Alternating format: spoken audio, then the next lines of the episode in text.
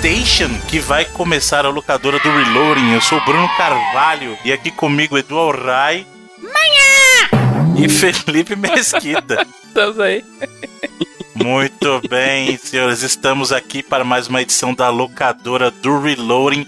Esse programa lindo, cheiroso, maravilhoso que traz para vocês, queridos e queridas amigas gamers, grandes clássicos dos videogames cujo retorno foi possível graças nossos queridos amigos lá da Game Tech Zone. Então, um grande abraço para os nossos amigos da Game Tech Zone que puderam nos permitir retornar com o programa.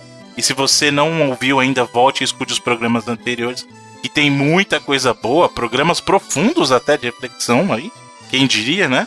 E essa semana, ou essa edição, né? Porque na verdade esse programa não é semana, mas essa edição temos aqui um grande clássico, na minha modesta opinião, Senhor Edu, qual que é o jogo da vez? Bruno Carvalho, essa semana relembraremos os bons tempos aí da gloriosa fase dos mascotes, dos videogames e, e o declínio também dos queridos jogos de plataforma. Um jogo que eu considero ter uma estima por ele, eu acho que ele deveria ter mais admiração por conta da galera, que é o glorioso Clonoa Door to Phantom Mile. Olha, muito bem.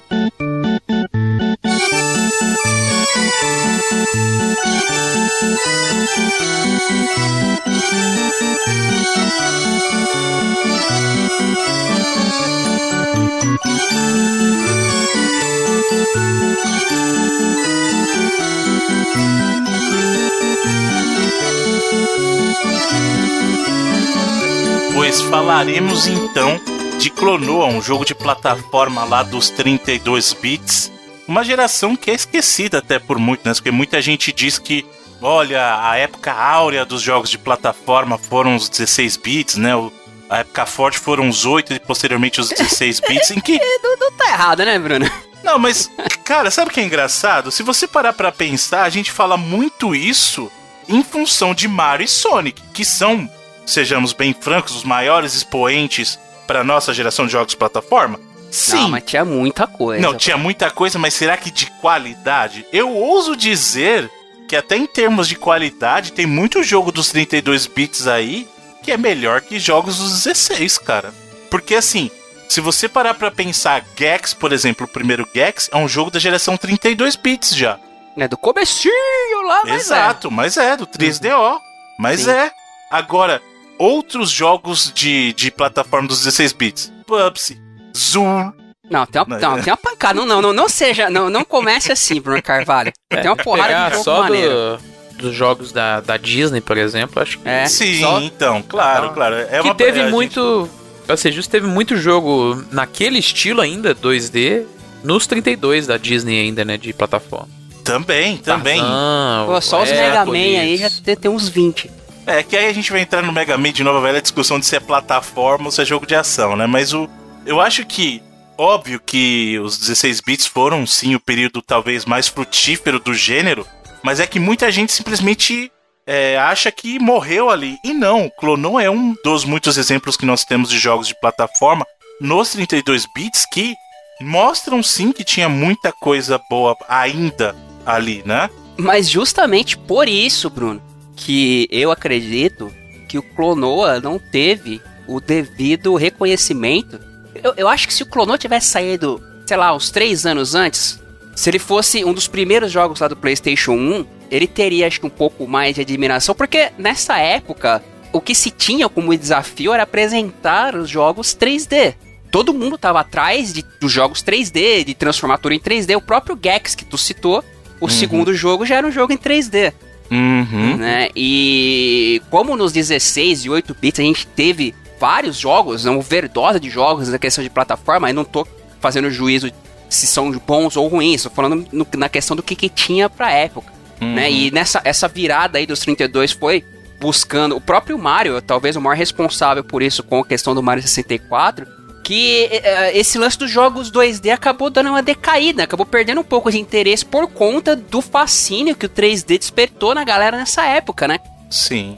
Mas aí é que tá. Eu tô com uma frase desde que a gente discutiu sobre a gravação desse programa que eu tava guardando ela pro final. Só como último comentário, mas eu, eu não tô me aguentando. Eu preciso falar essa frase agora. Porque assim, é óbvio que a gente tem. O, assim, Mario definiu por dois momentos muito cruciais o que é esse jogo de plataforma, sabe? Super Mario Bros. definiu o que é um jogo de plataforma 2D e Mario 64 foi o grande divisor de águas no que deveria ser um jogo de plataforma 3D. E nesse sentido, eu acho que Clonoa é, não teve a atenção devida pelo que quer que seja. Porém, eu acho que o Clonoa é o Mario 64 dos jogos de plataforma 2,5D. É, não, não, não, não tiro sua razão, não, cara. Não, não tiro mesmo. E 2.5D. Verdadeiro, eu quero deixar isso bem claro. Do, verdadeiro. Né? Sim, sim, exato. Mas de uns anos pra cá, depois lá do, sei lá, Street Fighter 4, né? meio que na geração Play 3 mesmo, assim, de 2008 do até pra cá, que os jogos 2.5D meio que voltaram e hoje são um ponto forte aí, né, até do, do mercado de, de jogos, mas o que o Clonoa fez foi uma mega novidade pra época, cara, porque Sim. você pode considerar a questão de 2.5D no caso, eu concordo até com o que o Bruno ia dizer, desculpa, acabei interrompendo, que eu concordo 2.5D puro, que é o caso do Clonoa. E um outro jogo também bem próximo, que muita gente se lembra como é, referência, mas eu pessoalmente acho que o Clonoa faz muito melhor esse trabalho, que é o próprio Pandemonium, né? Uhum. Porque no 2.5D. E antes a gente tinha. Se você for considerar o próprio Donkey Kong, o do Super Nintendo, ele era pré-renderizado, mas ele tinha essa ideia de 2.5D, né? Só que ele não era um 3D real. Então, mas é que tá. Eu, eu acho que é importante diferenciar. Por isso que eu, por isso que eu até mencionei do verdadeiro 2,5D. Porque o que acontece?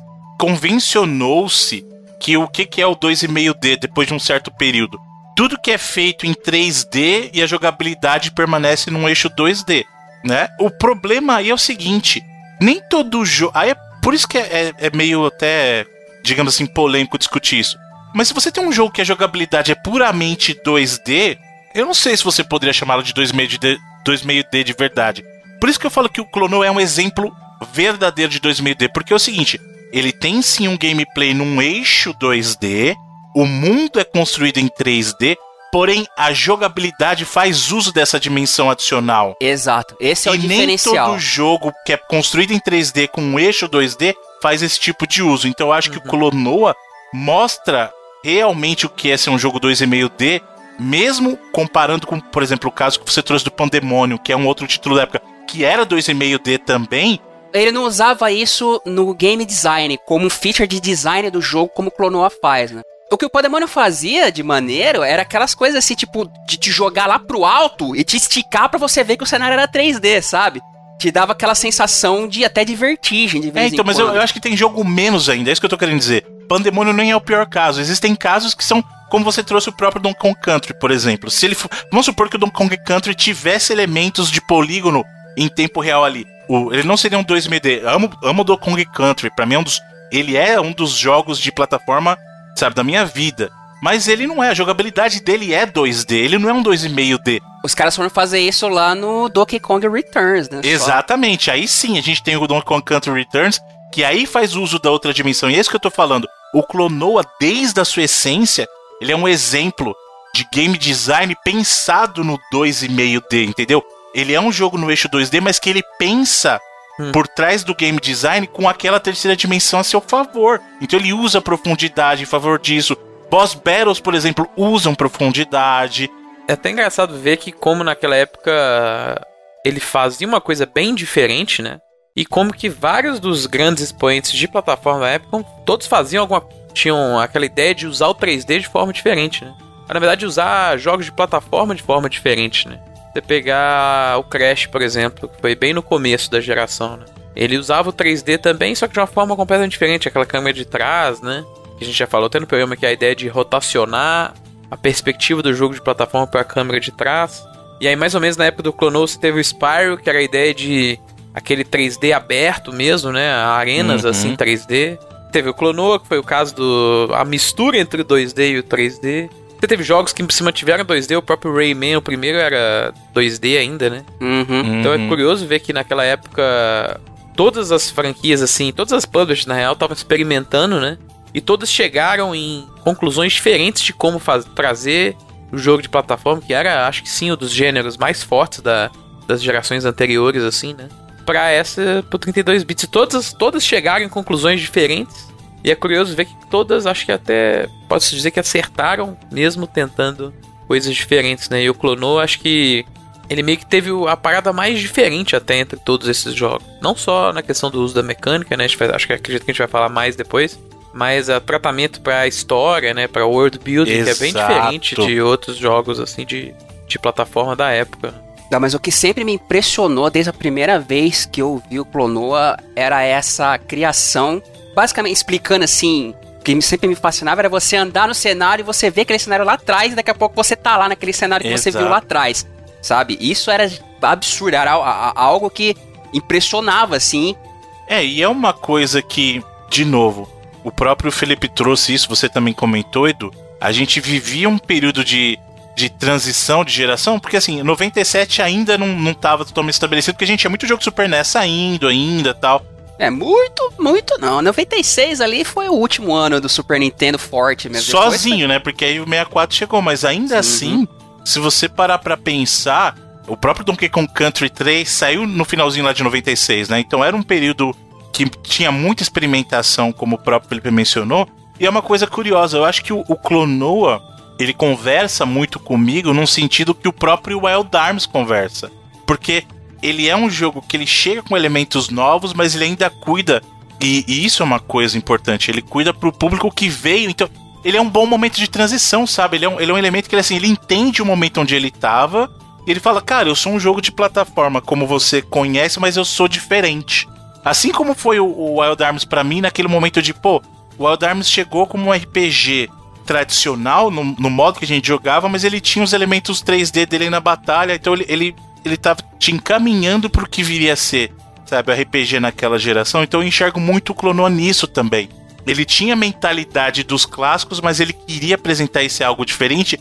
E eles, na minha opinião, ele soube fazer de uma maneira muito natural, muito sutil. É até curioso a gente pensar nisso, porque a Namco não era tradicionalmente uma empresa de jogos de plataforma. Não era naturalmente uma empresa de jogos de console, né, velho? Que o forte da Namco sempre foi arcade. Sempre foi né? arcade, sim. E só que assim, é óbvio que com a chegada do PlayStation, principalmente, né, ela teve jogos de outras plataformas antes, mas eu acho que assim a Namco ganhou muito destaque com o PlayStation, é. porque muitos dos jogos que a gente viu de sucesso no, no próprio plataforma são da Namco. Tekken, quando migrou dos arcades, chegou no PlayStation.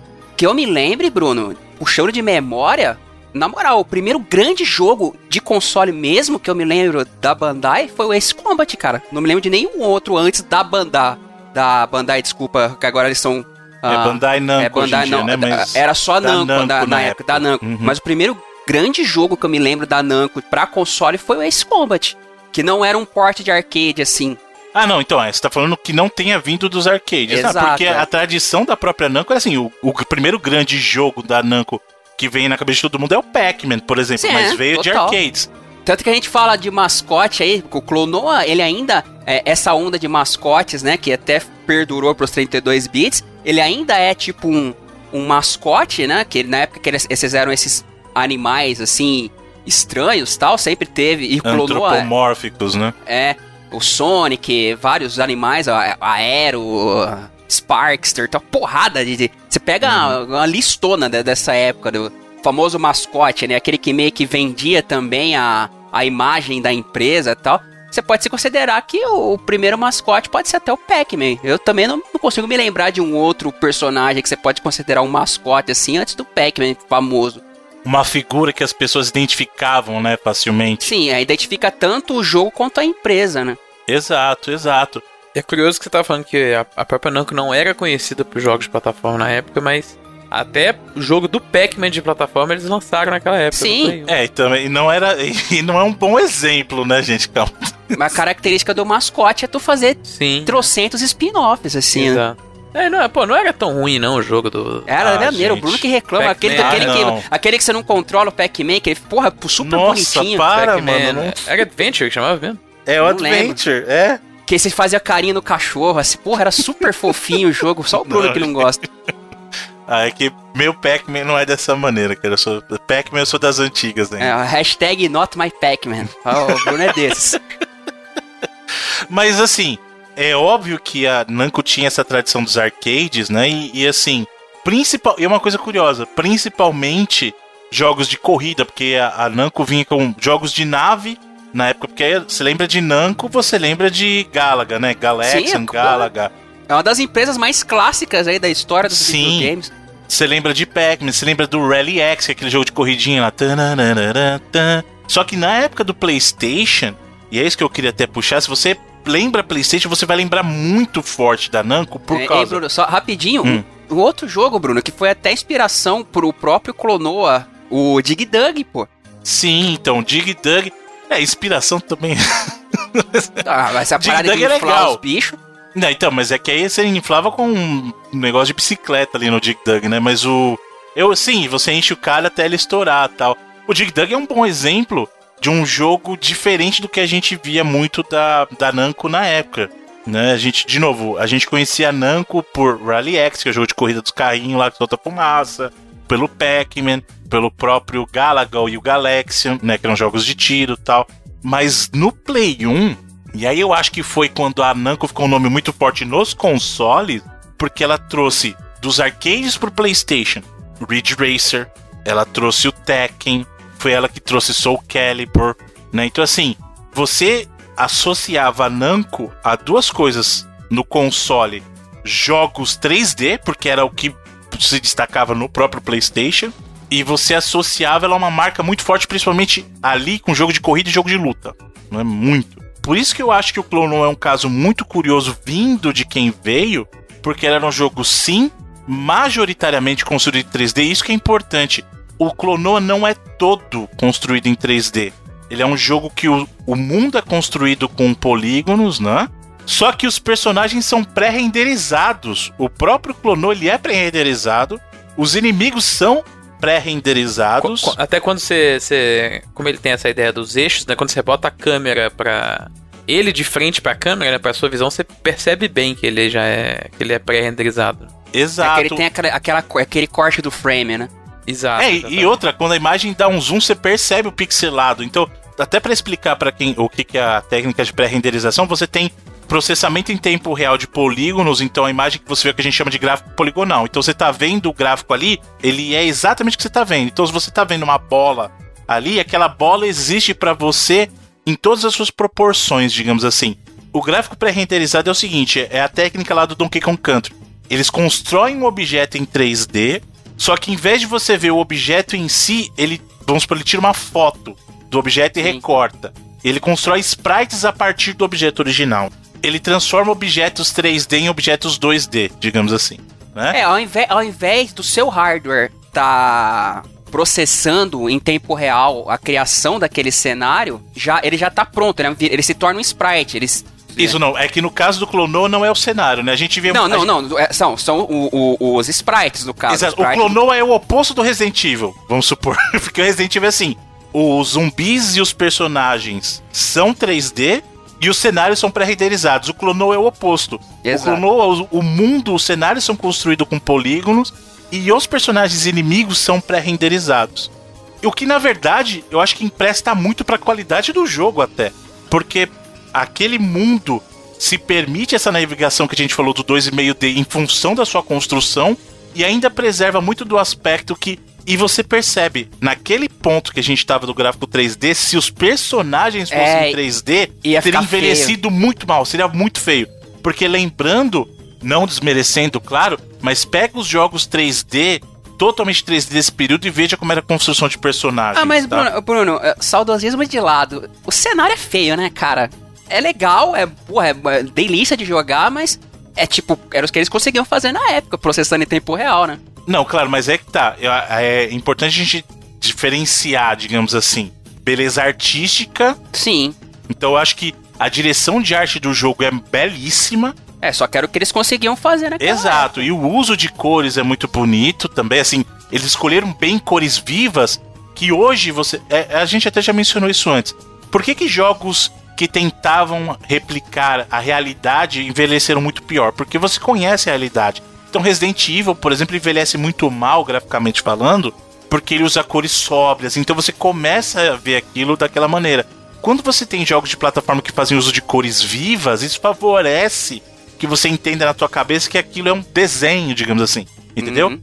Jogabilisticamente também, porque o Clonoa tá redondinho até hoje, assim. Sim, sim. É, eu, eu, tenho, eu tenho uma reclamação que é aquela não que vários jogos têm, que é aquela uhum. parada da, da escorregada, sabe? É, clássico de plataforma, né, cara? Aquilo é, é que, putz, só que aqui eu acho que tem hora que incomoda até mais, assim, porque às vezes a, a parada do clone não é só a ideia da, da plataforma por plataforma, tem várias situações que você tem que interagir com outras coisas no cenário para poder fazer a plataforma funcionar, né? Uhum. No caso, por exemplo, os inimigos. Essa escorregada, às vezes, putz, deixa, te mata de raiva. E ela não acontece sempre, né? Só quando você, você deixa pressionado ali por mais que uns dois segundos, a partir disso ela já acontece, né? Que é a ideia de que ele tá correndo ou tá andando, né? Não, mas sinceramente não chega a me incomodar no Clonoa, não, cara. Não é, é. tipo o Alex Kidd, assim, é. larga o controle e o bicho dá, desliza os dois metros, sabe? eu, eu, sinto o que o Felipe falou, só pra mencionar, eu não sinto tanto no Clonoa do Play 1. Eu sinto mais no remake do Wii. É, nem, nunca nem joguei do Wii. Na Puta, é versão é do Wii, do... cara. Mas assim, visualmente falando, é fantástico, porque eles pegaram, Clonoa e recriaram, né? Inclusive nesse caso, na versão do Wii, os personagens são feitos em 3D também. Mas eu acho que o caso do Wii é um claro exemplo de que nem sempre um jogo mais bonito é melhor. Porque na questão de jogabilidade, eu acho que a versão do Wii acaba pecando um pouco mais. Sem falar que a versão do Wii é muito fácil. É, eles dão uma porrada de coração fácil. a mais tal. É, você tem mais sangue. o sangue do, dos bosses, né? O life dos bosses é menor. É, ele coloca uma série de, de ajustes de gameplay, por exemplo, o comportamento de inimigo. É, eles já digamos assim, eles deixam de executar algumas ações que seriam mais agressivas. Tem uma série de funções aí. Eu entendo por que, que eles fizeram também. Pô, a, a parada do life dos bosses eu acho que seria até interessante, porque ele meio que perde essa, essa ideia, às vezes, até da, do chefe de três lives, assim, né? Aquela, que é um hum. paradigma muito normal, assim, de jogos de plataforma. A ideia de trocar, tipo, hits por barras, até não sei, mas, cara, tem uns chefes que fica muito longo também, assim. Não, mas eu gosto disso no Clonoa. Eu consigo encaixar o Clonoa numa parada até que a gente falou do próprio Donkey Kong Country. Eu não acho que o Clonoa seja um jogo difícil, mas ele é um jogo justo. Sabe? Aquele jogo que hum, vai evoluindo. É, ele não é injusto. Mas eu acho que tem umas paradas que são muito. Por exemplo, na, nos chefes, eu acho que as batalhas duram demais e tem, tem chefe pra caramba também, né? Então, assim. Por isso que me, isso é, é uma das poucas coisas também que me incomoda um pouco, assim. O jeito que ele usa o design do, dos chefes também, essa. Sabe, é, te, te, faz repetir situações assim muito mais do que você teria que. Sabe, ao ponto que. Beleza, você entendeu qual é o loop do chefe, o que, que você tem que fazer. Mas só porque ele tem uma barra de sangue muito maior, você vai ter que fazer aquela situação uma quantidade de vezes que pode até ficar um pouco chato, assim, sabe? É, eu concordo com, com. Na verdade, concordo com vocês dois. Mas só, só dizer, dizer uma coisinha hum. rapidinho, Bruno, que olhando com os olhos de hoje, assim, né? Fica realmente bem chato, mas eu tentando me colocar de volta naquela época, a questão dos chefes foi uma das coisas que eles tentaram ao máximo explorar essa perspectiva do 2,5D, né? Sim. Uhum. O que eles queriam era fazer uma parada diferente do que você conhecia justamente usando essa mecânica. Nesse caso, Sim. eu acho legal. É, olhando hoje também, alguns são realmente um pouquinho longos. Aquele do peixe demora eternidade pra tu matar. Aquele do peixe voador lá, lembra? Não, cara, eu acho super tranquilo que vem as bolas lá. É o, é o, é o segundo? É o segundo acho, boss. Acho que é o segundo. Ele é chato pra caramba não, mesmo. Não, pra mim é assim. Eu acho que tem. São duas coisas. Eu não acho que Clonou é um jogo difícil. Só que tem o seguinte: ele começa acessível e aí ele tem mais próximo do final uma curva acentuada de dificuldade, uhum. porque ele começa a exigir de você muito mais perícia que ele exigia antes, principalmente naquelas partes que você tem que ficar emendando pulo e o movimento de voo, sabe? Então ele começa a exigir mais perícia. Se bem que assim, não é obrigatório você fazer muitas das coisas. É que eu tenho o desafio lá de, ah, tem que resgatar todos os bichinhos lá. Não tem. Nem para ver o final, o final do jogo você precisa fazer é. isso. É, você ganha uma fase extra, né? Isso, é que, é o, que na verdade é um desafio para você destravar depois ainda o sound, o sound test lá, que vai tocar as músicas, a music test, né? Não, que Donkey Kong, assim, que tipo faz os cento e tantos por cento e tal. Exato, então você vê, independente de quantos personagens você resgatar, o final que você vai ver do jogo é exatamente o mesmo. Que aí depois eu quero entrar nessa parte da história que é até curioso, que esse jogo, muito diferente de tantos outros plataformas que a gente viu, tem história. E tem algumas decisões de história ali, querido, que eu que até me, eu me questiono. Falo, Caramba, mano, não é possível que tá acontecendo isso num jogo de plataforma. Mas a gente já vai lá. O que eu quero dizer é o seguinte: em função dessa curva acentuada, eu acho que muita gente acha que o jogo é difícil. E aí me, me, me leva a alguns reviews que eu lia na época, que eu achava muito curioso, o pessoal acusando o jogo de ser muito fácil. E para mim ficava muito nítido que as pessoas que tinham feito aquele review. Não jogou até o final. Não jogaram é. até o é. final. Nem o final, nem o começo é fácil, assim também. Ah, eu, eu, acho, eu acho justo, cara. Eu acho bem Exato. justo, assim. É, não tem problema com a dificuldade, mas eu, eu nunca diria que ele é fácil. Voltando nenhum, no, né? nos bosses, aí sim, pro final, os bosses começam a to tomar uma proporção que aí eu acho que em alguns momentos fica bem cansativo. Tanto é que é, já tinha um tempo que eu não rejogava o Clonoa. Quando eu fui rejogar para gravar, eu me peguei tendo dificuldade. Assim, eu passo o jogo inteiro sem morrer nenhuma vida. Nenhuma. E aí, quando foi pros bosses do final, aquela sequência dos bosses do final foi quando eu comecei a morrer. Tem aquele boss que empurra, que você tá numa, numa tora, ele começa a empurrar, uhum. ele fica voando. E aí depois na sequência vem o do ah, o palhacinho. E aí depois o último boss lá que que, que chupinhara do Final Fantasy bonito, né? Aliás, aliás o, o design dos. É, do, é engraçado porque o design do, do Clonon em si e dos inimigos nas fases são bem bacanas até. Sim. Mas sim. os dos boss são, são muito esquisitos todos, assim. Nenhum faz muito sentido, eu acho que. Mas você precisa lembrar que a desculpa é o um mundo de sonho, né? O um mundo de é. sonho. Eu gosto. Aquele. aquele o... A gente, a gente vai ter uma parte de spoiler nesse já pode mandar o spoiler agora. Então, é que tá. É que esse é o tipo de jogo que você fala assim, ah, jogo de, de plataforma com spoiler. É, é porque tem... assim, a, a, história, a história é maneira, mas parece que os caras jogou num gerador de fantasia lá e só mudou os nomes, né, cara? Não, mas em que sentido você quer dizer? Tipo, mundo fantasioso, qual o nome do seu personagem? Qual o nome do personagem secundário? Aí ele fez um gerador de fantasia. É, eu acho que é bom a gente, antes de entrar no detalhe do jogo, acho que é bom a gente conversar algumas coisas mais gerais, então. Porque eu realmente tenho algumas coisas que eu gostaria de, de falar sobre a história, inclusive. Não, né? então a gente, a gente deixa o um spoilerzinho pro final.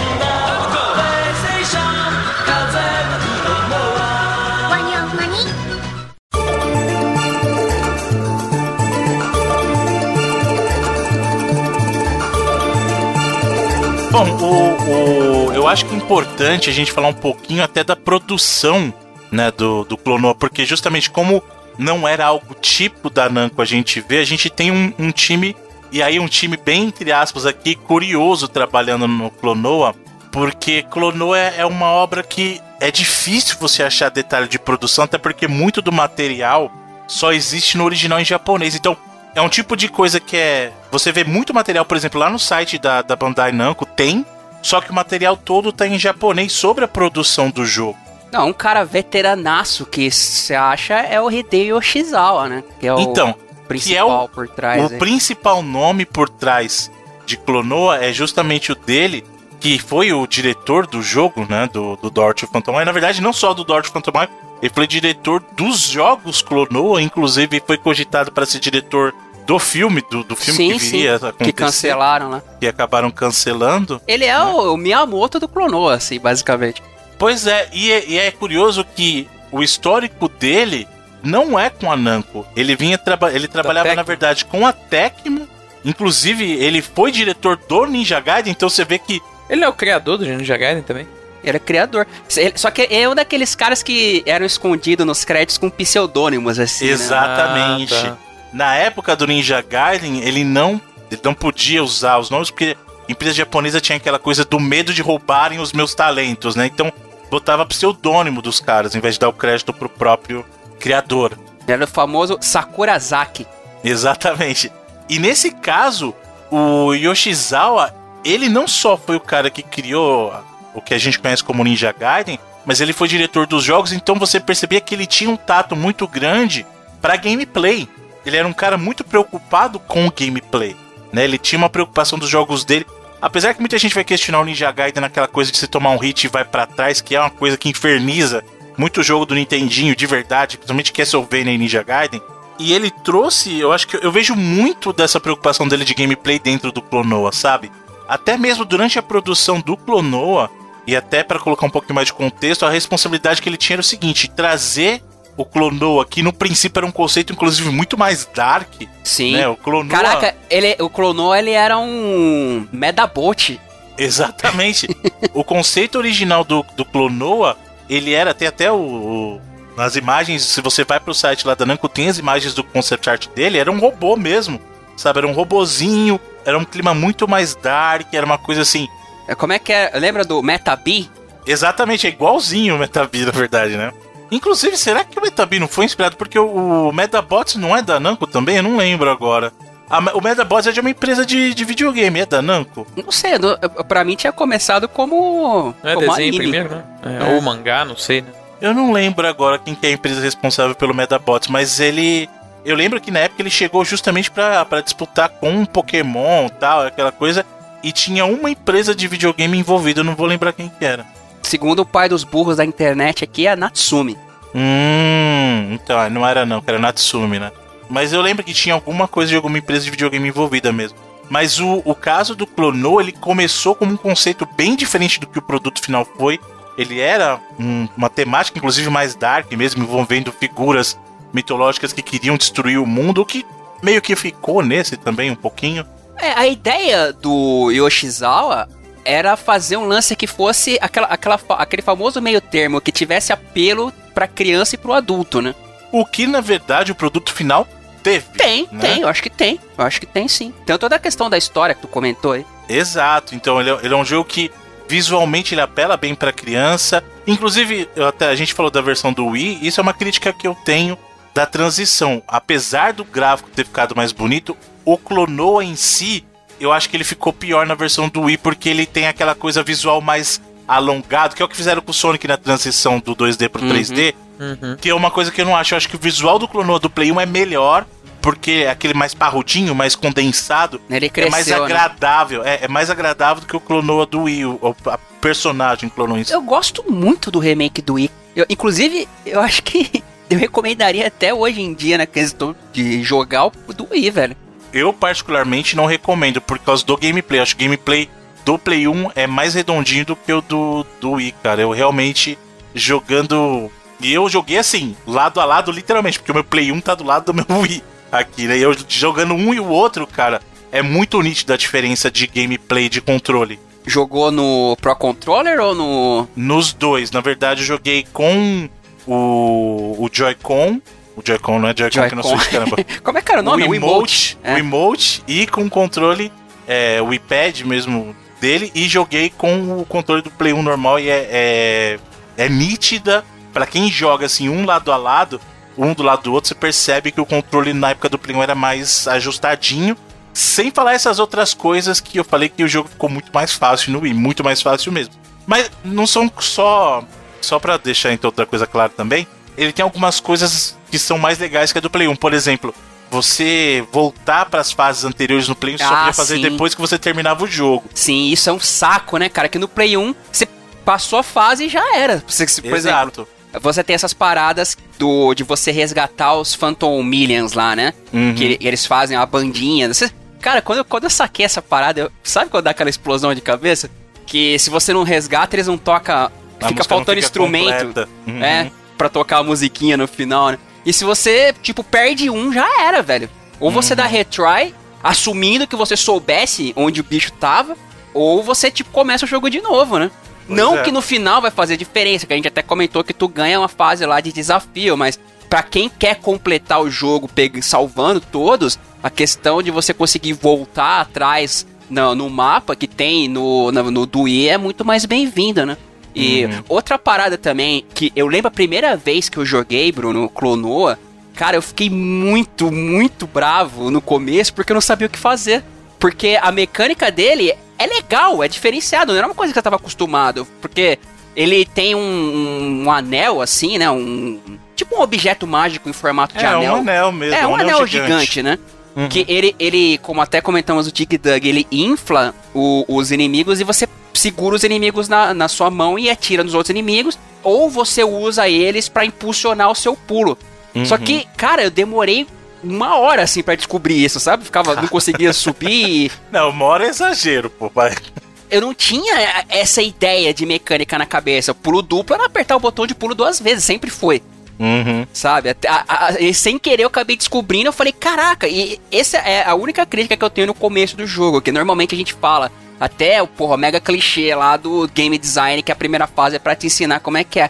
Eu acho que nesse caso, pelo menos para mim na época, ele, ele, deu uma escorregadinha, mas a versão do Wii ela coloca as plaquinhas, né? Te dizendo. Não, eu acho muito chato, cara. Porque aí a gente tá defendendo o tutorial, sabe? não, mas não é tutorial, é uma plaquinha, cara. Eu, go... eu lembro. Como é que eu lembro do, do Raptor lá, o Eagle Raptor? Hum. Mega Man, Mega Man! Isso não, é mas não, não, não chega nem perto disso. Eu entendo, de eu entendo a sua crítica, mas eu acho assim. Eu até acho o contrário. Eu, de cara, na época, eu abracei Clonoa. É que vocês não estão ligados o que Clonoa representa para mim, cara. Vocês me têm lá no WhatsApp. Vai lá no WhatsApp agora e olha o que, que tá no meu perfil. O WhatsApp ele, intro, ele introduziu uma frase na minha vida. Na minha Clonoa. vida.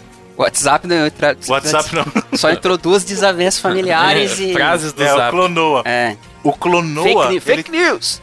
O Clonoa ele tem um impacto na minha vida que vocês não têm ideia, porque a abertura do Clonoa tem aquela frasezinha, ainda begin to wonder the dreams uhum. I can't remember, where in the world did they go?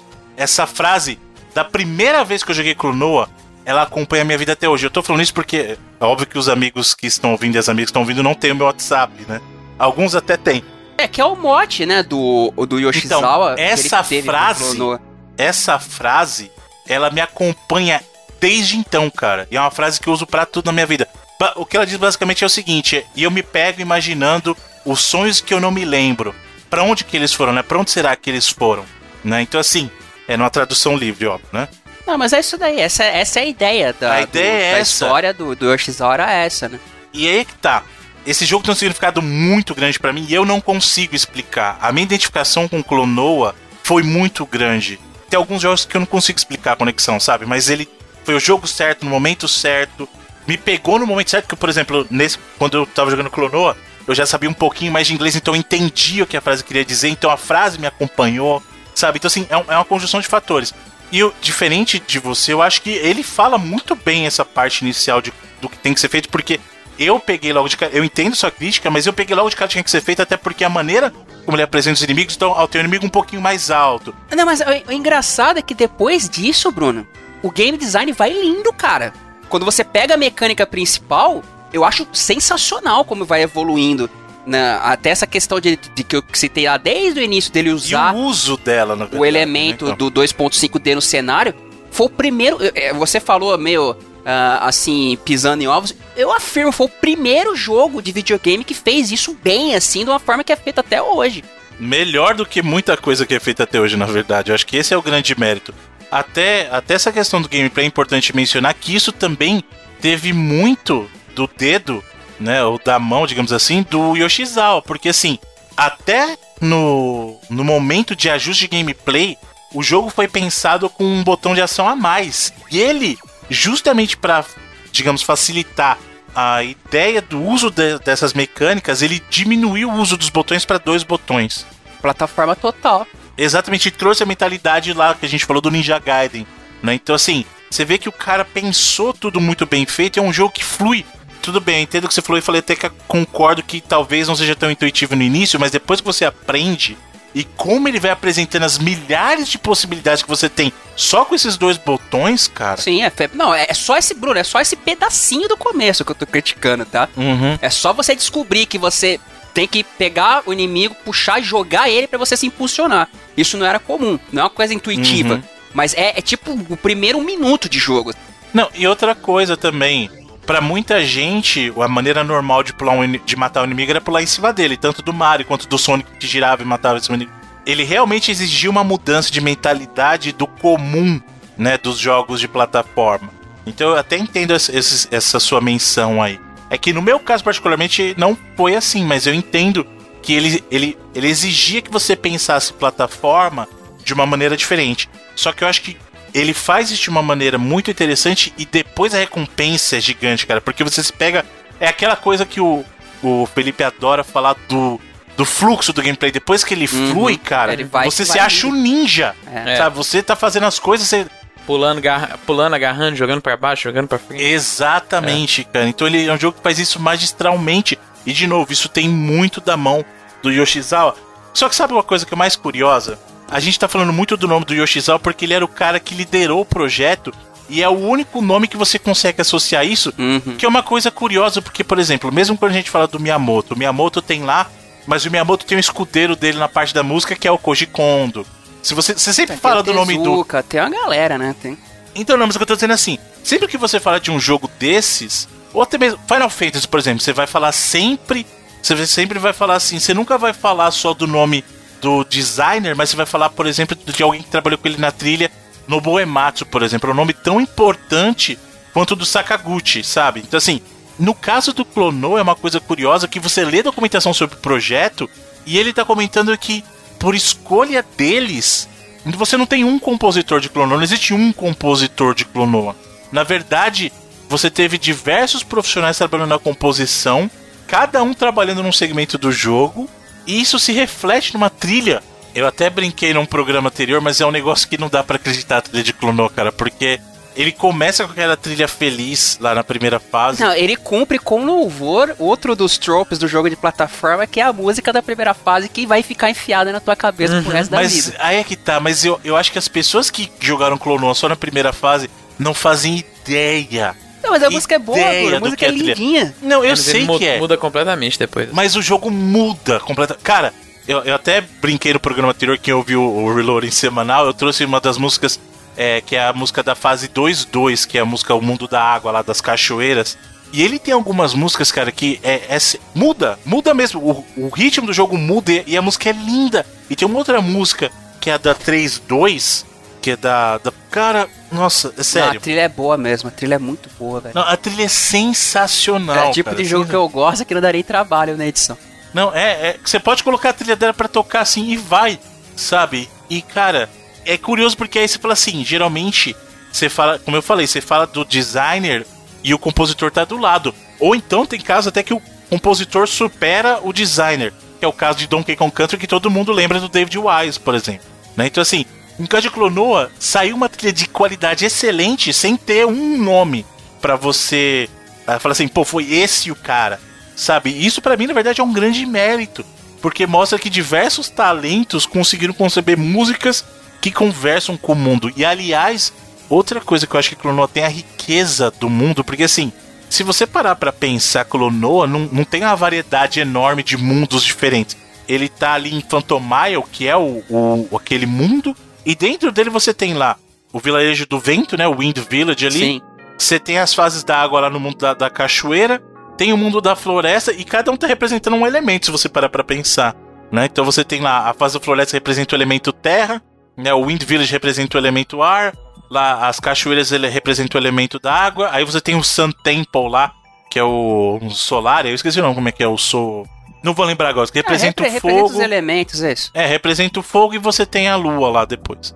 Né? Então, assim, estruturalmente falando, ele é bem simples, mas o que ele te oferece de variedade na construção desse mundo, e inclusive te leva, que é uma coisa que não é muito comum. Geralmente, jogo de plataforma você só vai pra frente, né? No sentido de pra frente, não de progredir pra direita, mas assim, aquele mundo que você passou ficou pra trás. Dentro da aventura do Clonoa, ele viaja entre esses lugares e volta, por exemplo. Mais, ma- mais pra frente no jogo, ele volta pro Wind Village, pra você ver um outro lado de Wind Village. Nas próprias fases, tem fase no- nos primeiros mundos, né? Que tu vê uma parada assim e você meio que tenta e não, não consegue alcançar, e lá no final da fase tu consegue abrir um negócio que você volta pra esse lance no começo, né? E ele te dá. é- é- eu gosto, realmente, Bruno, eu gosto muito, assim, da questão do, do game design, cara, nesse jogo. Eu acho Sim. Não, é fantástico. muito, muito bem feito, sabe? Ele, ele introduz até umas paradas que não são muito comuns também de backtracking, de exploração, assim, né? Quando ele introduz as chaves, assim, pra você abrir as Uhum. portas, né? Então tem momentos que você tem que fazer algum backtracking, você tem que explorar algum lugar, é, áreas nas fases pra você encontrar essas chaves, né? Ou até mesmo puzzle indireto, cara. Ele coloca os elementos de gameplay pra você resolver puzzle isso que é legal também. Essa questão do, é, dos Phantom Miles, de você resgatar ele.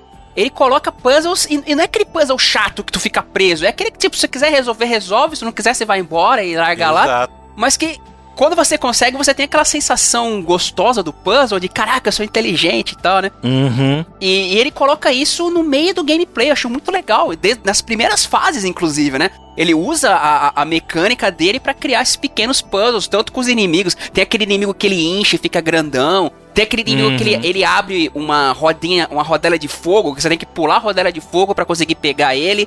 Sabe? Eu acho muito bacana isso. Tem inimigo cara. que explode, que é uma bomba relógio. Então Exato, então você... é. Aí você tem que jogar ele lá atrás para acionar um, um switch, que é outra coisa que eles usam do, da profundidade do cenário. Você tem que, tipo, ou, ou, jogar num ovo que tá lá atrás, assim, né? É, uhum. Que de maneira simples, você vendo hoje, isso é super simples, mas pro aspecto da época, é muito legal, sabe? Se você for parar, fosse parar pra analisar, não teria necessidade de olhar para baixo, por exemplo. É, porque é. Assim, o, o, o, intuitivo de você jogar videogame é que ele atiraria alguma coisa para baixo. Em que momento ele faz isso naturalmente com o pulo. Você não precisa olhar para baixo, né? Como você normalmente faria em um jogo de, eh, de videogame. A questão é de você pegar um, um elementinho 3D que tá embaixo da tela. Que essa questão que eles podiam fazer do cenário 2.5 para você quebrar um ovo, sabe? Para você resolver um puzzlezinho. Isso eu acho super bacana, cara. Ele, ele faz essas coisas, não chega a ser mega complexo, ele vai um pouco além da simplicidade do que a gente conhecia pro jogo de plataforma. Na moral, isso é o que mais me fascina no Chrono até hoje, sabe? Tanto que os jogos posteriores, eu apesar de esperar, a gente pode falar um pouco deles mais no final, mas só citando rapidamente, eu gosto muito do Clonoa 2 também. Não chega a superar o primeiro, mas ele tá bem perto lá. Uhum. E, e os do Game Boy, por exemplo, eu já não curto tanto, sabe? Porque eu acho que ele perde muito disso, dessa questão de game design, do, do lance do 3D, porque, pessoalmente, eu não, não tenho o mesmo apego que o Bruno tem com o personagem, mas eu acho que ele, ele, é um personagem que se não fosse essa, essa questão do game design mega bem feito, junto com a música e tal, do vídeo, a questão de videogame mesmo, eu não sei se ele se diferenciaria de tantos outros mascotes que a gente tinha na época, saca? Por isso que eu acho legais, eu acho que os jogos de Game Boy funcionam também mas não tem o mesmo brilho do, dele ser utilizado de forma magistral esse lance do 2.5D nesse primeiro Clonoa. É, só para deixar claro, meu apego é com o jogo, não com o mascote em si. Apesar de eu achar que justamente o contrário do que você falou. Eu acho que dentre os mascotes, ele se destaca muito, eu acho, cara. Muito, muito. É diferente do Bubs. O Bubs é um gato de, de camiseta, cara. Agora, você tá falando de um bicho que é um gato cachorro com orelha gigante que abana a orelha pra voar, cara. O bonézinho do Pac-Man. Boné do Pac-Man. E o boné do Pac-Man, sabe? Ah, então, mas assim... eu acho que pra mim, se ele tivesse sido lançado da mesma forma que ele foi lançado no. É até curioso que o primeiro sequência, vamos colocar assim, desse, desse do lance 2D foi pro Wonder Swan, né? Que foi um uhum. console portátil da Bandai, que é outro também que se tivesse saído uns anos antes, eu acho que teria sido tido um, uma reverberação maior aí, depois de até, sido um rival lá pro, pro Game Boy. Tanto que o Wonder Swan foi o último projeto do querido Gunpei Yokoi. Não sei se vocês estão ligados. Antes dele. Sim, foi, foi. Depois do, do fracasso lá do, do Virtual, do Virtual Boy, né? Boy, ele foi lá e foi juntou a Bandai para fazer o Wonder Swan. É, só que ele saiu, tipo, porra, já, já tava tarde, né? Já não, não era. Uhum. É, o conceito é muito interessante. Em, em, algum outro programa a gente pode até falar do Wonder Swan. Mas eu acho que se o Colo tivesse saído desse estilo, ele seria só mais um, saca? eu acho que ele não teria, assim, para mim, pessoalmente, o apelo desse game ah, design claro, que, que, eu acho genial, assim, do primeiro do PlayStation. Eu acho que o problema das versões portáteis não, não é nem essa questão, assim. Eu entendo o que você tá falando e eu concordo plenamente que se o Clonoa fosse o que ele foi nas versões portáteis, ele não teria nem de longe chamado a atenção que ele chamou. É, até porque eu acho que os jogos. Eu, ao contrário de você, eu até gosto dos jogos portáteis. Não, não, não estão no mesmo nível. Não, me entenda mal, eu gosto dos jogos. Não, então para mim eles não estão nem de longe no mesmo nível do, do original, tá? Sim. Mas é porque eles têm uma outra. Eles escolheram um outro caminho. Eu acho que os jogos do portátil eles estão com um foco muito grande em puzzle. E aí, puzzle bobinho. Que é justamente que ele acha a chave quadrada, acha o triângulo. Entendeu? Que aí é justamente que a gente falou que ele falta o que esse tem. Falta o que esse faz tão bem, né? Exato. Então, assim, é até interessante ver o, quão, o quanto de a gente teve de sequência mesmo mas nenhuma conseguiu recapturar a atenção, até porque a atenção do primeiro não foi tão grande assim. Mas eu concordo com você, o segundo jogo é muito bom também. Mas aí quando ele saiu já não tinha. O primeiro já não tinha pegado direito, então o segundo recebeu menos atenção ainda. Né? E as versões do portátil, assim, era para um público talvez até que. Muita gente que jogou no Game Boy lá, o Advance, por exemplo, sequer conhecia a versão anterior do Play 1. Sabe? Então é, é, é complicado o caso do que foi Clonoa, mas eu acho que o fato de pessoas ainda pensarem nesse jogo após tanto tempo depois, a gente tá falando de jogo que saiu em 97, no finalzinho de 97, o lançamento americano foi em 98, né? Então, muito para muitos. Eu, eu considerei até 98. 98 que foi um ano pouco competitivo aí. Né, Exatamente, né? um ano místico, né? Então, assim. eu acho que Clonoa permanece na cabeça das pessoas que efetivamente jogaram em função muito da qualidade que ele tinha, cara. E é o que Total. eu falei, ele fez em 97, 98 o que muito jogo não consegue fazer hoje em dia. Ou que muito jogo tá fazendo hoje em dia, né, cara? Ele fez aquela então, época. Mas, não, na minha opinião, eu acho que ainda não faz. É esse o problema. Foi aquilo que eu, falei, que eu questionei do 2,5D. Será que os jogos que falam que fazem 2,5D hoje fazem 2,5D de verdade? Será que eles usam essa terceira dimensão dentro do gameplay 2D? Porque só fazer gráfico poligonal e botar o gameplay em 2D é fácil fazer. O difícil é você pensar, e aí eu concordo com você. Clono é um show de game design. Não tô dizendo que ele não tem problemas, ele tem. Uma das coisas, por exemplo, que eu tenho muito problema, é, além do que o Felipe falou, de que alguns bosses acabam ficando um pouquinho mais cansativos, e talvez isso até em função de durante muita batalha você ter que contar com aquele movimento de atirar pro fundo da tela e às vezes isso Sim. falha. E te dá uma raiva isso, É, ele tem um problema de perspectiva que tem, a versão tem. do 64 consertou, né? Do 64. Do, a versão do, do Wii consertou. Né? É, o Wii, na verdade, ele dá até uma, uma quebrada de galho que você pode fazer o um movimento com o próprio remote. Então, você joga pro lado que você quer jogar. Isso, isso ajuda muito nos bosses, isso é verdade. Então, por exemplo, você quer atirar pro fundo, você faz o movimento do emote pro fundo, sabe? Então isso ajuda. Isso ajuda mesmo.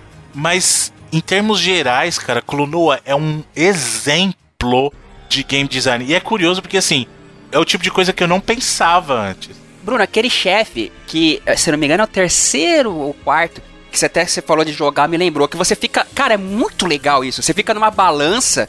Que a balança. Isso, é tá... o voador. Isso, é o voador. ela tá indo pra frente dele e pra trás. Só que a balança tá balançando na tua direção né? Da direção uhum. do, do, jogador. E o bicho fica lá atrás e ele fica jogando coisa em você. Tipo, hoje, beleza, cara, é, é, café com leite, mas, cara, quando eu vi aquilo a primeira vez, eu achei aquilo genial, velho. Não, mas não só isso. Sabe onde tá a genialidade do game design? Na maneira de. Sabe por que, que ele vai de. Da tua. Ele sempre vai do inimigo para você, para que você possa enxergar na hora que levanta os pilares quando eles estão vindo. Porque se fosse o contrário, ele ia bater em você você não ia ver na volta. Entendeu? Tinha aquela vou lembrar de um jogo do Super Nintendo que muita gente cita até como uma questão de inspiração pro próprio Clonoa, que foi o Yoshi, Yoshi Island lá, o Super Mario World 2. Que ele tinha a parada da, da perninha, que o Clonoa também faz com as orelhinhas, né? E tem o último chefe do Yoshi Island, era aquele Bowser que vinha correndo, lembra? Que era bem legal, que era, era até parecido com isso. Só que é aquele lance, o Super Nintendo ele usava o Mode 7 dele lá, uhum. né? E o, o Clonoa tava fazendo aquilo em 3D mesmo, sabe? Uhum. É, tem muita coisa, óbvio, que outros jogos fizeram antes que a gente vê executado no Clonoa. Mas é o mesmo caso que a gente falou do Witcher, né? Ah, Witcher é um jogo menor só porque as coisas que fizeram nele foram feitas antes. Muito pelo contrário, acho que o mérito do Witcher é pegar e melhorar. Aquilo, né? Exato. Né? Eu não digo por ter sido feito antes, não, Bruno. Eu digo nessa questão de utilizar o 3D mesmo. Uhum. O que o jogo marcou para você na questão das frases do personagem e tal, eu posso dizer que marcou para mim até hoje esse lance de eu ter ficado mega impressionado porque eu não sabia o que era 2.5D. Eu tinha visto no Pandemônio, achava legal assim, ah, aquele dava aquela subida, ficava aqui, uou, e caía de novo, sabe? Era divertido. Só que parecia um gimmick. Não era, não era uma, uma parada maneira igual é feito no Clonoa, esse próprio boss que eu acabei de citar pra ti. Pô, era muito mais legal tu ver o negócio. A questão do 3D é isso, né? Ele dá, dá meio que uma, uma realidade maior, assim, no, no, na movimentação da parada. E você vê aquilo acontecendo pela primeira vez. É, é uma sensação que hoje é difícil de. de ah, falar igual velho agora, né? É difícil o moleque com o jogo de hoje ter essa, essa, uh, esse deslumbramento com uma feature de videogame que ele não conhecia antes, né, velho? Uhum. O que que, o que que precisa fazer hoje em dia pra você impressionar alguém nesse é. sentido, né? É muito mais do que antigamente, com certeza. Ou não, né? Talvez muito menos. Se posso mergulhar na piscina de maionese, o pessoal fica impressionado. né?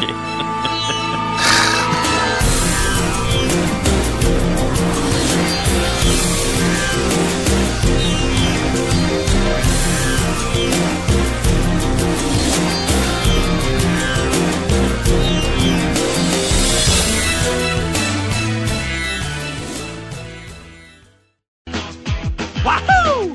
Get ready for an exciting adventure as you help Klonoa save Phantomile, a magical world created by everyone's dreams. Use the wind bullet to grab your enemies and wave your Wii remote to throw them. Shake your nunchuck to spin your enemies in a whirlwind and slow them down. You'll find new friends and enemies every step of the way. Help Klonoa save the captured dreams of Phantomile by jumping, floating, and throwing your way through 14 adventure filled levels. And sharpen your battle skills as you face more and more difficult challenges so you can save the world of Phantomile. Klonoa from Namco Bandai Games. Only on the Wii.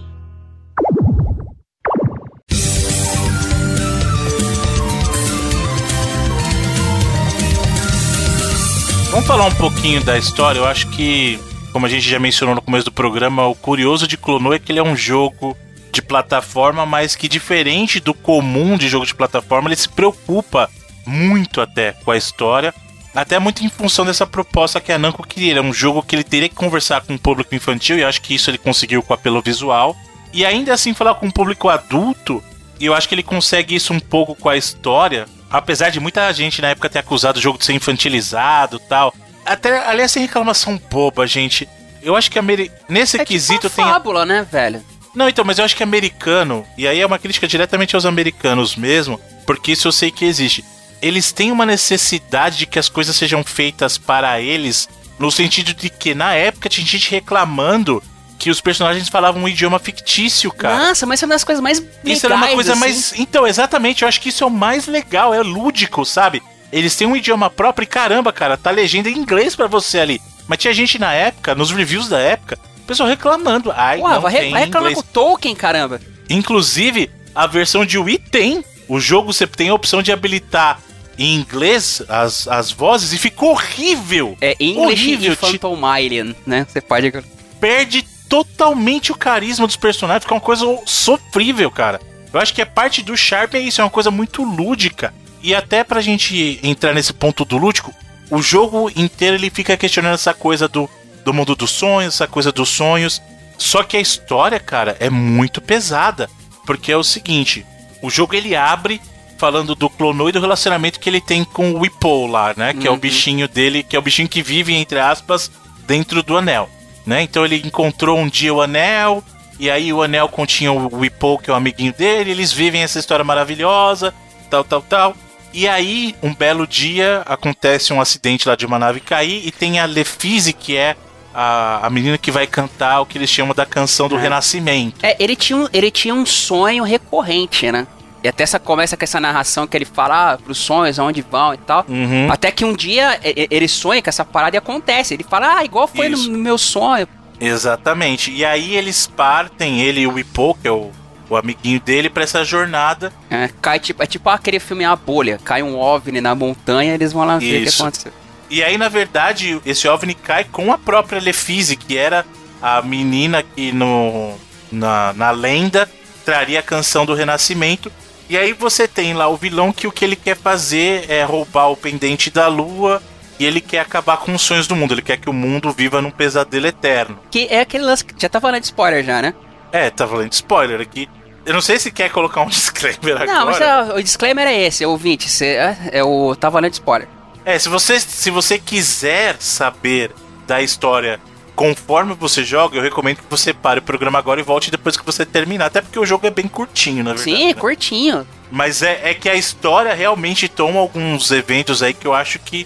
Eu até falei, eu fiquei É. bobo de ver a coisa acontecendo num jogo de plataforma, assim, desse nível. Não, mas é gostoso até. Você jogando a primeira vez sem saber de nada, sei lá, Uhum. 5, 6 horas, aí tu termina, 7 horas, termina tranquilo. Uhum. Mas eu gosto do, do design daquele. Não que o último. Na verdade, o que você acha que é o chefe, mas não é o chefe final, né? Aquele que ele, Uhum. ele, ele tem tipo uma máscara daquela de doutor da, da peste negra, assim, sabe qual é? Aquela Uhum. bicudona, assim. É, e com a rosto embaixo. Oh, eu acho sinistro esse bicho. É. Sim. E esse lance do sonho do Clonoa, eu acho interessante porque pra mim me parece até uma alusão à própria eh, inocência da vida do ser humano, né? Que aquele lance que quando você é criança, você tem inocência, você acredita no sonho, você acredita não sei o quê. Uhum. E conforme você vai ficando mais velho, tu acaba deixando isso pra trás porque você vê que se você não correr atrás, os sonhos não vão pagar suas contas. E o Clonoa, ele traz meio que esse lance, né? De, tipo, resgatar... Sabe aquele lance de você ser... Eu coloco essa metáfora de você ser que, tipo, um adulto que ainda tem aquele espírito de encarar a vida de uma forma... ah, não inocente, mas... Tentar olhar pelo lado positivo das paradas, tentar ainda sonhar com alguma coisa. Eu sei lá, se hoje em dia eu consigo viver sobre essa filosofia, mas eu acho ela muito bonita. Eu, é que tá. Eu acho que o, o- o peso do jogo é justamente o contrário. Porque é justamente isso. O Clonoa é sim um personagem até bem puro nesse sentido. É porque ele acredita. Só que o que eu acho que o peso do jogo é justamente o, o quanto ele tá, tipo, jogando na sua cara que, Que não vale a pena. que não é assim, cara. É. é- é- é- o, o jogo é dolorido. É isso que eu tô falando que é estranho. Você imaginar isso acontecer. Porque assim, durante o jogo é a jornada do Clonoa tentar resgatar, é, vencer lá o Gadius, né? Que é o vilão. Gadius é o cara que quer transformar o mundo num pesadelo constante. E tem alguns diálogos dentro do jogo, cara. Quer dizer, o jogo engana muito, porque todo o visual é bonitinho, tem lá os amiguinhos que vão pulando, tudo é muito gra gracioso. Só que na hora que ele tá contando a história, as coisas ficam pesadas, cara. Porque assim, acho que tem três, três momentos. Tem três momentos do jogo que pra mim são muito pesados pra estar num jogo desse tipo, no sentido de que uma criança não consegue compreender e para um adulto aquilo é pesado. Tem o momento da morte do vô dele, Sim. A separação lá do RuPaul lá é, é- é bem triste, né, velho? Não, então. É que eu vou até falar na ordem. A primeira é quando ele perde o avô, porque geralmente o que, que você vai fazer? É, numa cena dessas, num jogo de plataforma, num, primeiro que não teria essa cena. Já começa, peraí. O avô dele tá lá na casa, vem o, o Joker na nave lá, solta um raio, rouba o pendente da lua, destrói a casa inteira. Aí você fala assim, pô, não morreu, né? O avô dele. Ele vai lá, vai pegar o avô dele e sobreviver de algum jeito. Ele vai lá, não só o avô dele morreu, como ele força você a ouvir as últimas palavras do avô dele e ver ele sofrendo com a morte do Sim. avô, É, é cara. uma parada bem de anime, assim, né? De, de japonês mesmo, né? Um parente mais velho, que era tipo um mentor pra você morrer e tal. Nas histórias mais ocidentais, você- infantis no caso, você não costuma ver. Mas mesmo em anime eu acho que é diferente. O peso que foi colocado aqui é diferente. Tanto que ele, ele vira pro Epo e fala assim, cara, eu, eu não sei, e agora? Aí o Epo vira pra ele e fala assim, não, a gente tem que continuar. Sabe? Tipo, É, eu acho que é pesar demais até pra anime trope mesmo. O segundo momento é quando você já tá na, pra enfrentar o Gadius, que ele tá perguntando por que, que você fez isso? Fala assim, eu não quero saber. Ah, eu fui rejeitado, as pessoas me ignoraram, e aí eu quero trazer é, o mundo à destruição. E aí o, o Epo vira pra ele e fala assim, cara, mas você vai deixar de existir junto. E ele fala assim, eu não ligo. Ainda que eu seja destruído, o que eu quero é que todo mundo seja destruído pelo que fizeram comigo. E o terceiro momento, e aí sim, esse é o maior spoiler, se você não terminou até agora, mas é no final do jogo, a separação, por quando ele descobre, e é que é fogo. E aí quando você descobre junto, se você não pegou spoiler no momento, o Clonoa não pertence a esse mundo. Ele existe, é, ele vem de uma Phantomile, de um mundo que existe, só que o Epo fala pra ele assim, cara, é Você tipo uma não per- entidade dos sonhos, assim, que ele tá pra corrigir os sonhos da. Então, até aí você não sabe. A gente sabe a partir do 2, mas até aí não tem. O que ele falou é o seguinte: eu encontrei você e você era a pessoa que poderia corrigir. Porque o tempo todo é até legal. O Gadius tá falando em pesadelos. Ele fala assim: ah, pesadelo, pesadelo, pesadelo. E aí o Epo fala uma hora pra ele que fala assim: cara, esse pesadelo que ele tá falando, esse sonho que não pertence aqui é você. E aí você não entende muito na hora, porque ele tá falando lá na hora e tal. Até que o Epo vai se sacrificar. E aí o que acontece é o seguinte: quando você finalmente vence o mal e a Lefise tá pra cantar a canção de reconstrução, porque o mundo foi destruído durante o jogo, né? Você vê que pra trazer o mundo da lua de volta, ele vai e destrói, pega a energia das vilas lá e destrói um ponto no cenário e tal.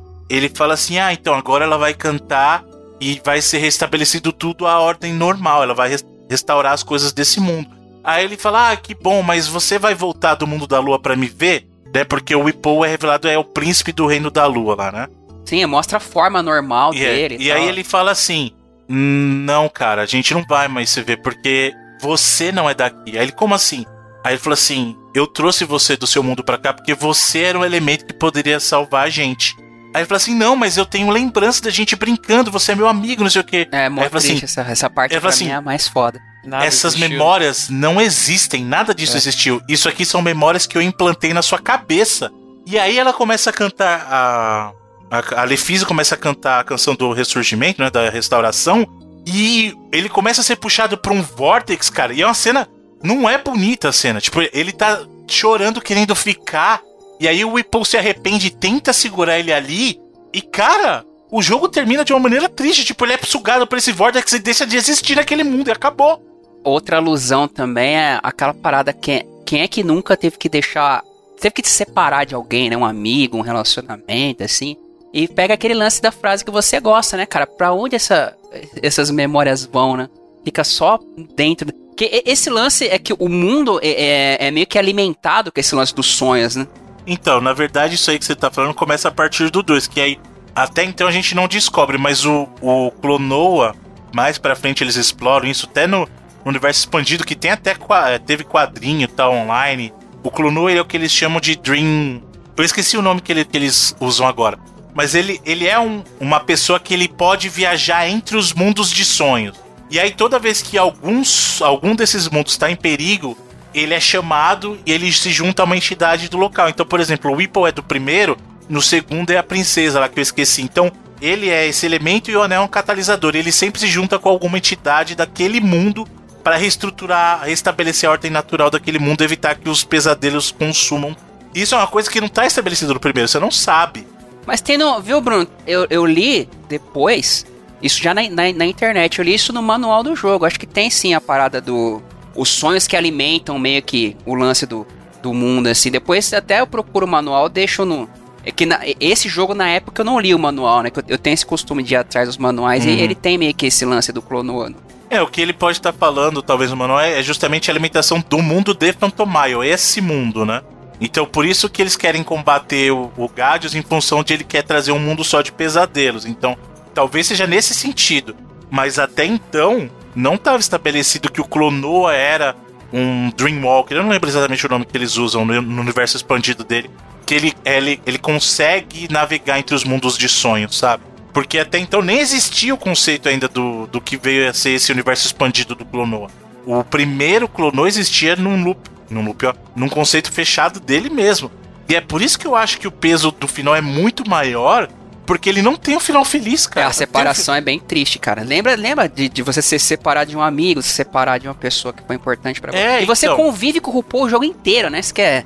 Exato, e assim, na verdade tem um final feliz, porque assim, no final, a realidade dele é restaurada do RuPaul, né? Então assim, você vê as flores florescendo de novo, então o mundo dele foi restaurado. É, Bruno, só, só citando rapidamente aqui, ó, eu até fiz questão de pegar o manual. Ele começa citando a história aqui que Phantom Mile é um mundo, algum lugar bem longe, onde há uma velha, uma velha lenda em Phantom Mile que diz que a energia dos sonhos das pessoas é juntada na lua mística lá, Moon Kingdom, né? E é usada pra dar forma ao mundo. Eles começam explicando a história assim no, no manual do Clono. É, então como eu falei, isso é pra justificar a existência de Phantom Mile, né? Mas Uhum. não, não é do arco que a gente viu depois do universo expandido do É, Clonoa. aí até que a, a lenda diz que é, essa é a razão de por que nós não conseguimos nos lembrar dos sonhos que nós sabemos que tivemos. Uhum. Que é legal, é um conceito legal, assim. Aquele, a parada meio live stream lá do Final Fantasy VII, né? Uhum. E só que é o que eu falei, isso aí empresta muito pro peso do final que, querendo ou não, o mundo dele foi restabelecido, mas o custo disso pro Clonou é muito grande, sabe? Pro cara que salvou o, o herói da história, na verdade, pagou um preço muito alto. Não só porque ele foi totalmente ludibriado, ele foi enganado.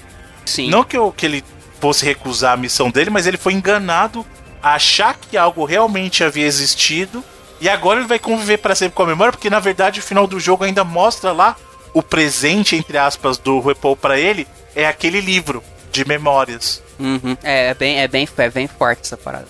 Então é, é complicado, cara. E é o tipo de coisa, de novo, você não esperaria ver isso num jogo de plataforma de maneira alguma. Então até nisso, Clonou ele, ele ousa um- ir um pouco além, sabe? Não só de se preocupar com uma história mais elaborada, mas o peso que ela tem. Sim, é, é, é simples, assim, não, não é, na- é nada de novo, mas ainda assim é, é bom, né? Não é, não é só por ser simples que deixa de ser legal. Uhum. Boa, uma boa fábula com boas mensagens. A, a própria frase que ficou marcada pra ti já é um exemplo, né?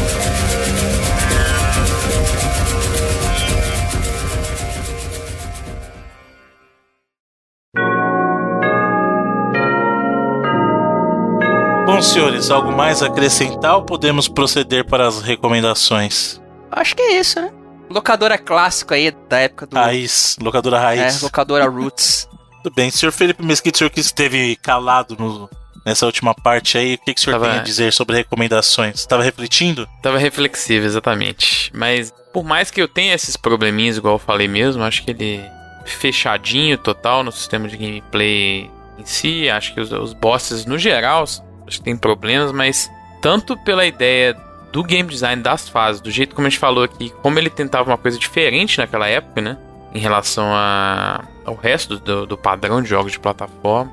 Do jeito que ele usa, igual o Edu falou muito bem, dessa diferenciação dele de design para explorar sua- as suas fases, né? O jeito que as fases são construídas, né? Essa ideia de você ter exploração dentro de um jogo que é ainda dentro de um eixo 2D, né? De um eixo só, né? Na verdade. Então, o jeito que ele usa backtracking, usa exploração, a ideia da mecânica, né? De não, de, mais uma vez não ser comum assim no, no, esquema de jogos de plataforma, né? Você usar dos inimigos como uma mecânica de, de plataforma, né? E aí, por toda a ideia, igual o Bruno falou, de atenção à história, atenção ao world building, que não acontece tanto assim nesse, nesse, nesse gênero, né? E também por ter sido, de fato, um pouco esquecido, né? Por mais que a maioria, na verdade, dos, dos jogos de plataforma daquela época foram esquecidos, né? Pra você pensar no, no, no- principalmente no, no contexto de hoje, né? A gente tá tendo agora, agora mesmo, uma ressurgência com alguns aí, o próprio Crash e o Spyro, né? O Rayman talvez foi o que ficou mais tempo, mas também sumiu um tempão antes de voltar com os... é, o Origins e o Legends lá e já sumiu de novo. Que o Rayman fez o caminho meio que ao contrário, né? Começou 2D, foi pro 3D e voltou, Voltou pro 2D. pro 2D, né? Teve talvez o. Eu, eu gosto muito do 2 e do 3, mas acho que os melhores jogos são os, os 2D mais 2D. novos, assim. O do Legends e o, e o Origin. Mas assim, no geral, né, eles ficaram bem sumidos, assim. E é uma pena mesmo, cara, porque a gente falou, o design do personagem é muito bom, a ideia, a design do. Eu já falei do- dos personagens, dos inimigos nas fases, eu acho muito bom, apesar de que eu não gostar muito dos- do, design dos chefes. assim. Mas eu acho que ele de fato vale muito a pena de, de correr atrás. Tem várias plataformas aí, acho que hoje pra você jogar, acho que no. Bem que acho que a última foi no. Mais recente seria no. Pelo Play 3, né? O remake, não foi? Do, do Eu tem acho- no Wii, acho que- mas aí você tem também ele disponível como PlayStation Ah, você pode jogar no Classic. PlayStation Classics lá, né? É, e funciona tanto no Play 3 quanto no, No PSP e no Vita, né? Vita. É, acho que o último release de fato que ele teve foi esse, né? Podia inclusive a Namco trazer pro, pro Steam, né? Algo fácil assim de, Uhum. de acesso pra galera. Seria bacana, porque eu acho que vale muito a pena, assim, cara. Porque primeiro que ele é, ele é muito diferente mesmo do que você tá acostumado com outros jogos assim de plataforma. E é uma parada que o Bruno falou, é, às vezes a gente não percebia na época o quão é, inventivo ele é com a questão do design. Quão ele vai pra lugares que outros jogos realmente não iam, né? A ideia de você tentar tirar o máximo dessa, dessa ideia nova do, do 2.5D e a favor do, do design. E por isso que eu acho sim que ele é um jogo que merece ser jogado e é um puto exemplo de, sabe, num momento onde você tava tendo uma transformação muito grande assim do que é videogame, é um projeto que mudou muita coisa naquele paradigma de plataforma. Eu acho que ele vale sim a experiência. aí. Bem, senhor Edu, Jogabilisticamente falando, pra mim ele ainda tá redondo até hoje. Apesar de. Até concordo com o amigo Felipe que alguns chefes são um pouquinho longos, podia dar uma diminuída, mas ainda assim, como ele utiliza aquele lance que me maravilhou tanto, me marcou tanto na época, eu consigo ainda. Pode ser que isso seja, obviamente, o famoso óculos da, da nostalgia, né? Por, ser, por ter sido impactante a primeira vez que eu vi, mas eu ainda acho muito legal o uso que ele faz de ele ter essa perspectiva e simplesmente não falar, ah, a gente pode, só pode usar, então vamos usar, né? Porque assim, não, se a gente pode usar, vamos fazer alguma parada interessante com isso, sabe? E quinta, sexta vez, repetindo, foi o que mais me maravilhou no Clonoa e é o que mais me deixa admirado com ele até hoje, pela peça histórica que ele foi nesse quesito. Eu fico triste, novamente, por ele talvez ter sido abafado aí pelo hype dos jogos 3D e não ter tido o devido reconhecimento, tanto na época como posteriormente também, né? Até o Bruno próprio comentou que informações mesmo sobre o jogo tu consegue achar mais nos sites do Japão mesmo. Então, não, o cara, Bubsy ganhou jogo novo. Bubsy, velho. Só o Caio Corraine que gosta desse bicho. e, e o Clonoa acabou meio que ficando um personagem bom, um mascote legal, que fazia para aí com muitos bons da época, mas que infelizmente não teve o, o devido reconhecimento. Eu acho que o do PlayStation, a, a do primeira versão, é plenamente jogável. Acho que até concordo com o Bruno, a jogabilidade dele é, é mais, mais gostosa, assim. Mas como o, o do Wii, ele é mais visualmente apelativo, eu acho que ele combina um pouco mais, ele consegue mesclar bem, assim, o lance do que foi o Clonoa com algo que é mais, digamos, moderno. Que é bonito até hoje, né, velho? A versão do, do Wii, assim, que saiu, cara, em 2009. Foi 2009, né? Que saiu a do Wii, que acho que foi aniversário de. Ou 2008, 2009, acho 10 foi 2008, anos. Do... né? É, foi algo Foi assim. 10 Oito anos ou do lançamento americano. 10 anos do, do, do lançamento americano do Clonoa. Mas eu recomendo que você jogue as duas versões, tanto a do PlayStation quanto a do, do Wii. Embora eu acho a, a do Wii. Eu não sei, é difícil escolher, que a do Wii é bonita e a do PlayStation é marcante e a jogabilidade mais legal, né? Eu, eu fiquei um pouco a a fim de jogar, na verdade, o 2, assim, que eu joguei pouquíssimo no Play 2. É, é muito bom também. Muita gente reclamou na época do 2, e eu acho uma reclamação até meio boba, assim, cara, dele ter virado cel shading e tal.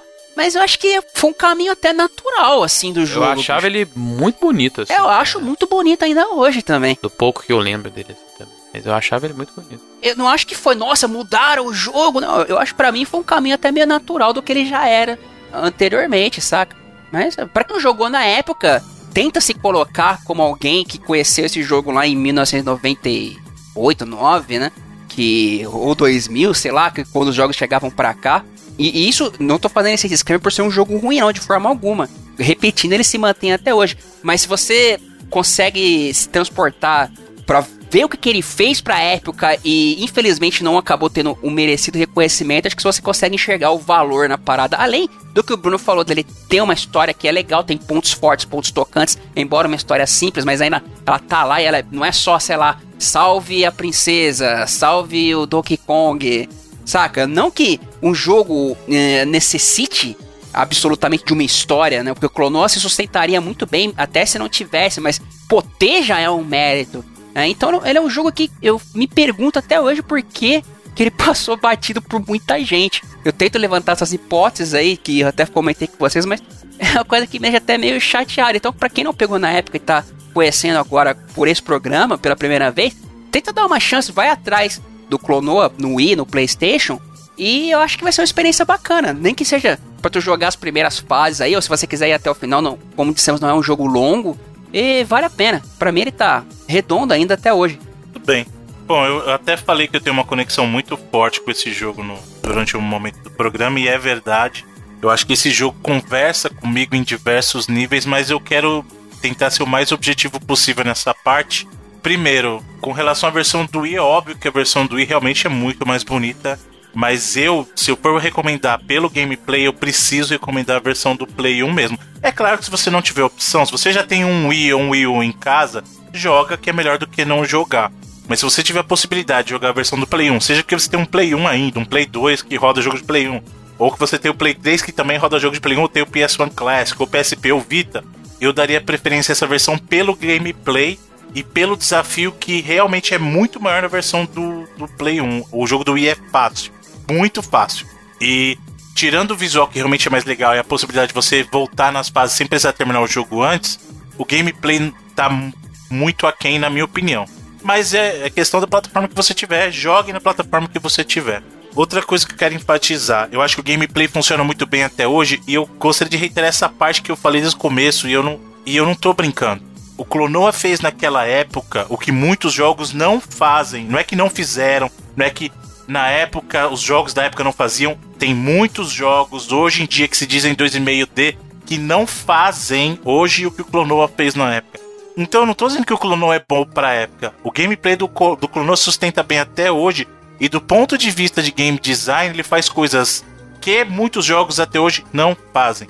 Eu até fico muito feliz que eu tenha rejogado o Clonoa tão recentemente para poder gravar a locadora, porque ele tá me dando muitas ideias de coisas que eu posso aplicar em algumas coisas que eu não posso falar ainda. tá? Olha Mas aí. você pode ter certeza que eu tô analisando o Clonoa de uma maneira mais especial ainda sob outras. Sob, eu disse, hein? Sob outras perspectivas que vão me ajudar com algo que talvez eu possa falar em breve ou não. Então, Talvez ou não. é, Talvez ou não.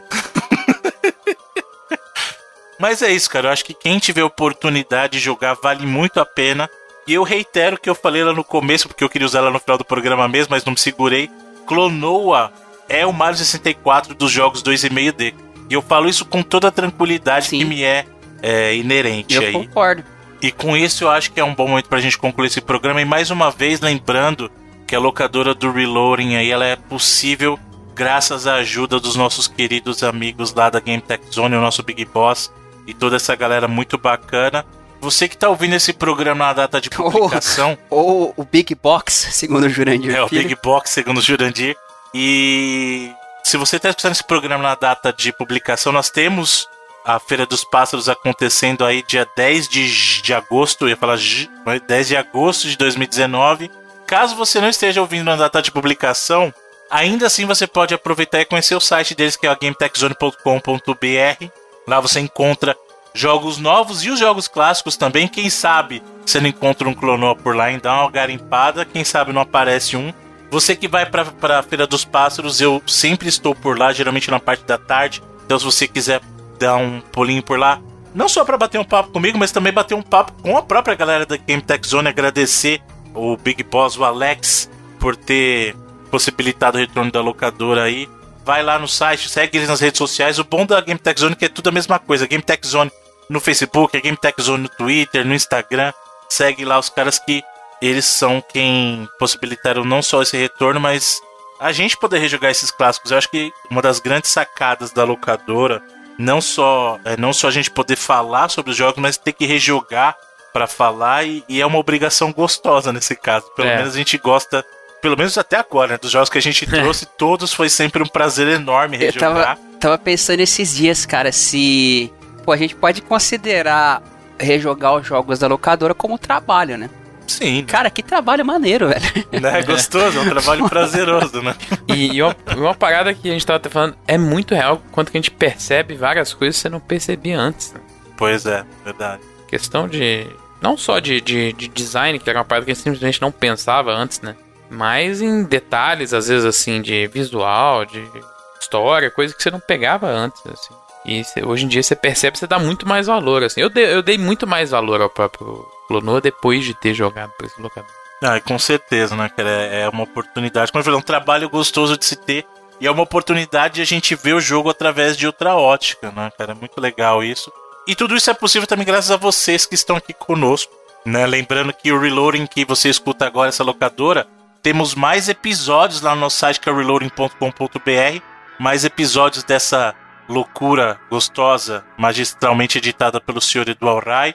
E além disso, vocês encontram lá os nossos programas semanais que falam das notícias, das atualidades, né? Então você tem a sua pílula mensal de papo gamer sobre um título específico ou uma franquia aqui no Locadora. E semanalmente a gente fala da indústria, né, das atualidades. E temos também os reviews do senhor Felipe Mesquita, o senhor Open, é Open Critic Zero. Gostou desse título? Open Critic Zero? Vou usar, gostei. Open Critic Zero das galáxias. O. Open Critiker.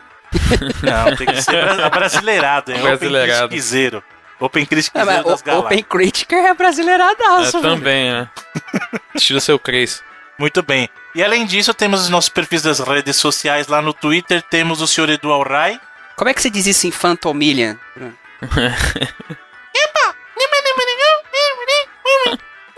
Isso aí significa arroba Alhai, arroba Bruno Cats, que sou eu, e arroba Felipe Mesquita. Foi o que o Bruno acabou de dizer. Em Phantomilian. Pois é, e o perfil do Reloading, que é o Reloading BR, ou então arroba Reloading BR. Lembrando que é R-E-L-O-A-D N-G-B-R.